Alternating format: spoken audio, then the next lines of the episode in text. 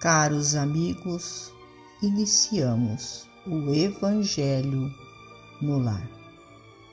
Rogamos a Deus, nosso Pai, a Jesus, médico de homens e de almas, o amparo e o auxílio, para que juntos possamos orar por nós e por todos os nossos irmãos necessitados. E se não for, ó Deus, pelo merecimento de cada um de nós, que seja pela vossa misericórdia divina.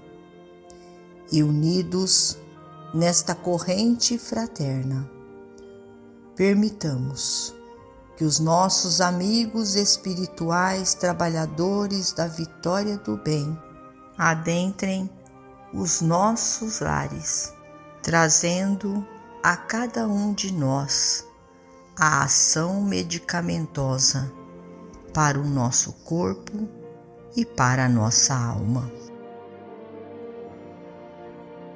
Do livro Justiça Divina Bem de Todos.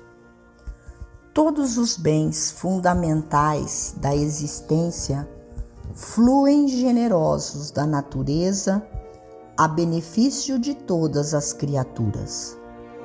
A luz que se derrama do firmamento não é patrimônio particular. As correntes aéreas são agentes alimentícios inesgotáveis.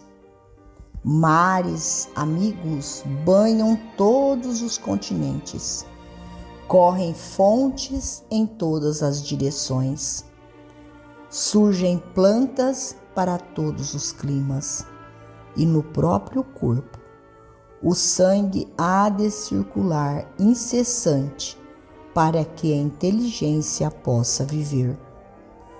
Não retenhas, assim, os valores que entesouraste. Não desconheces que o pão excessivo é o prato do vizinho em necessidade. Entretanto, há diferentes recursos por dividir, ladeando mesas fartas a corações semi-sufocados no desespero. Por trás dos gestos que te golpeiam, há tramas obscuras de obsessão. Na retaguarda dos crimes que te revoltam, há influências que não desvelas de pronto. Quem errou sofre estorvos que te escapam à senda. Quem calunia ou persegue ignora o que sabes. Descerra as portas do coração para compreender e servir, repartindo os bens que ajuntaste no espírito. A felicidade, para ser verdadeira, deve ser partilhada. O ouro nas mãos de um só homem é moldura de sovinice, mas passando para outras mãos é trabalho e beneficência. O conhecimento isolado é lâmpada sem proveito.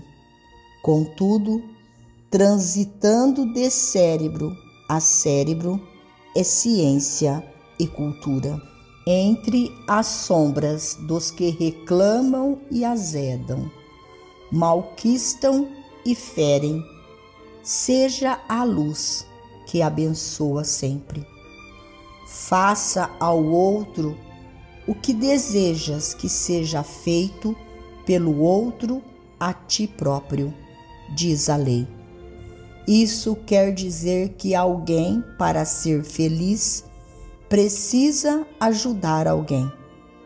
Felicidade, no fundo, é bondade crescente para que a alegria se faça maior. E sem dúvida, todos nós podemos dividir parcelas de bondade e alegria, mas a multiplicação vem dos outros. Emmanuel finalizamos a mais um Evangelho no lar. Agradecidos a Deus, nosso Pai, a Jesus, médico de homens e de almas, a Maria de Nazaré, nossa mãe amorada, e aos nossos amigos trabalhadores da vitória do bem, pelo amparo e pelo auxílio. Fiquem todos com Jesus e até amanhã, se Deus assim o permitir.